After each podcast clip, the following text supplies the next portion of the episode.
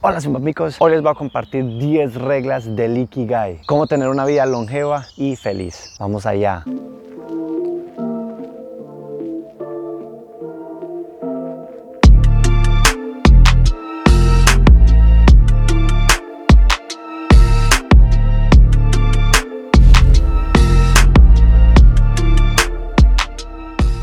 Hola a todos, mi nombre es Santiago. Si esta es la primera vez que estás en este canal, te comento que aquí compartimos información, ejercicios para mejorarnos día a día mental y físicamente. Empecemos. Hace poco me leí un libro llamado Ikigai. Es un libro increíble que habla sobre el propósito de vida, cómo encontrar el propósito de vida, herramientas para la vida, para tener una vida longeva, para tener una vida más feliz, más saludable. Y con la lectura uno entra en buena reflexión y, tiene información muy útil que nos puede servir, que nos puede ayudar. Es un libro que, que me gustó, que me sirvió a mí y lo comparto. Si te sirve, excelente, si no, pues también. El libro que les voy a hablar hoy hace una investigación en los pueblos más longevos, primero del mundo, eh, llamado pues The Blue Zone, la zona azul. Hay varios, hay muchos países dentro del, del mundo, pero cogen uno específicamente, que es Japón, y unas ciudades específicas donde la gente es más longeva. Simplemente ellos van y hacen un censo y se dan cuenta que las personas viven 100 años normalmente y hay personas de 90 años que son muy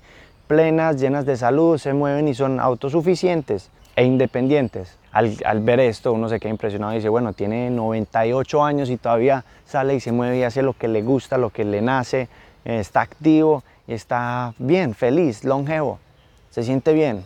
Una verdadera maravilla. Empecemos con las 10 reglas. Primera regla, dice, mantente activo, no te jubiles. El autor comparte que las personas que se jubilan o que dejan de hacer lo que aman, pierden el propósito de la vida, pierden el sentido de la vida, se sienten vacíos. Por ende no importa si se terminó mi vida productiva si para la sociedad ya no soy productivo. Ellos comparten que debemos de seguir el propósito, que debemos seguir haciéndolo, no jubilarse en esa actividad que tanto amamos. Segunda regla, baja la velocidad. Simplemente comparten que cuando las cosas se hacen a la carrera rápido, pues no se hace nada bien. Dicen, camina despacio y llegarás lejos. Bajémosle un poquitico de velocidad a nuestra, nuestra vida a lo que hacemos. Tercera regla, esta dice no llenes tu estómago. En el libro comparten una estrategia que se llama la técnica del 80%. Dicen que si quieres vivir una vida más longeva debes llenarte o comer a la capacidad del 80% de tu estómago. Como no sabemos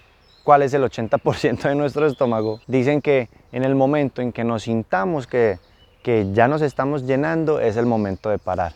Que dejemos el espacio, hay veces que dejamos espacio para el para el postrecito o un espacio eh, todavía entre comillas para comer un poquito más. Ellos dicen, téngalo ahí, no coma más, entre menos coma, más vas a vivir. Cuarta regla, dice, rodéate de buenos amigos. Ya sabemos que los amigos son una buena, una buena compañía, son una buena ayuda. En el libro comparten y dicen, los amigos son la mejor medicina que podamos tener. Una conversación, un vinito, hacer ejercicio, un consejo de alguien que en realidad apreciamos y nos gusta tener en nuestras vidas. Una risa es la mejor medicina que podemos tener para dolores, para problemas, para lo que estemos pasando. Un buen amigo es un soporte emocional, mental, hasta financiero, de todos los soportes que pueden haber. Entonces dicen, rodéate de buenos amigos. Regla 5. Esa es graciosa, dice, ponte en forma para tu próximo cumpleaños. El cuerpo necesita moverse, el cuerpo necesita mantenimiento. En la cultura japonesa, que es de donde se saca todo este conocimiento, dicen que no es necesario tener un entrenamiento de una hora, dos horas, tres horas, super cargas, súper exagerado.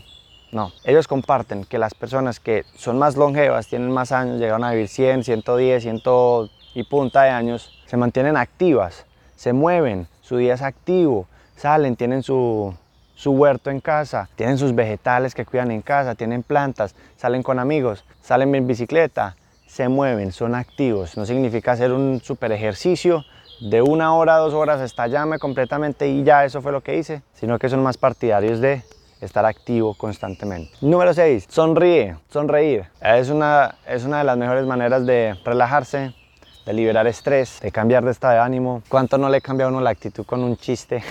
con, una comedia bien sabrosa que uno tira risa y le duele hasta el estómago. Dicen que además de que sea buena para relajarse y para estar bien, es buena para ser amigos. Entonces sonría. Número 7. Reconecta con la naturaleza. Casi toda nuestra existencia hemos estado muy de cerca con la naturaleza y últimamente nos venimos separando un más, más, más. A veces nos sentimos descargados, no sabemos por qué. Ellos comparten que con solamente una caminada en la naturaleza, respirar, irse de viaje a una finca, a una granja, respirar aire puro y estar en contacto con la naturaleza, nos va a recargar las pilas, nos va a dar energía, vamos a sentirnos bien después de una reconectada con la naturaleza. Número 8. Agradecer. En los países asiáticos se agradece mucho y por todo, por cada gesto, cada mirada, cada cosa material, cada emoción, todo se agradece. En Asia se agradece absolutamente todo. Estamos hablando de, de Japón, en este caso ellos comparten que agradecer y vas a ver todas tus bendiciones crecer, vas a sentirte más feliz, más pleno, más abundante. Simplemente entramos en esa vibración, en, ese, en esa frecuencia de abundancia, de agradecimiento. Van a crecer bendiciones, me voy a sentir mejor. Número 9. La número 9 dice, vive el momento. Eh, dentro de esta filosofía de estos pueblos japoneses, donde la gente vive mucho tiempo, dicen que el único momento donde en realidad pueden hacer cambios, en donde en realidad pueden experimentar esta vida es en el momento presente. Por lo tanto, la idea es estar en el momento presente con todos tus recursos mentales, emocionales y físicos para en realidad disfrutar ese momento. Dicen, el momento presente es todo lo que tienes, haz que valga la pena. Regla número 10 y última, dice, follow your ikigai. Sigue tu ikigai. Todos tenemos una pasión, todos tenemos un talento, todos tenemos algo que amamos, todos tenemos, que algo, todos tenemos algo que se nos facilita de manera increíble y lo disfrutamos con todo el alma y corazón. Si no tenemos una pasión, si no la hemos encontrado, pues esta es tu tarea, esta es tu misión, este es tu trabajo. Encontrar algo que nos guste, que nos apasione, que tengamos talento y compartirlo. Cuando compartimos y hacemos algo que en realidad nos gusta y nos apasiona, compartimos nuestra esencia, nuestro ser más feliz, nuestra plenitud y eso puede cambiar la vida. No solamente de nosotros, sino de muchas personas a las que tocamos. Encuentra esa pasión, sigue lo que amas y vas a ser más feliz y longevo. Comparto estas pepitas de oro que en realidad eh, hay, hay mucho de este conocimiento que nos puede servir. Si quieres leer el libro, te lo dejo en la descripción. Se llama Ikigai. El libro que recomiendo mucho. Me gustó, estuvo súper bueno. Eh, como digo, muchas, muchas pepitas de oro de gente que ha vivido mucho tiempo y nos puede dar algo, nos puede dejar algo de conocimiento de experiencia que podemos aplicar desde ya y empezar a, a vivir eso que, que la gente anhela vivir tanto. Eso fue todo por el día de hoy. Les mando un super abrazo, un super abrazo, que tengan un excelente día. Nos vemos en la próxima. Chao, Pingüín.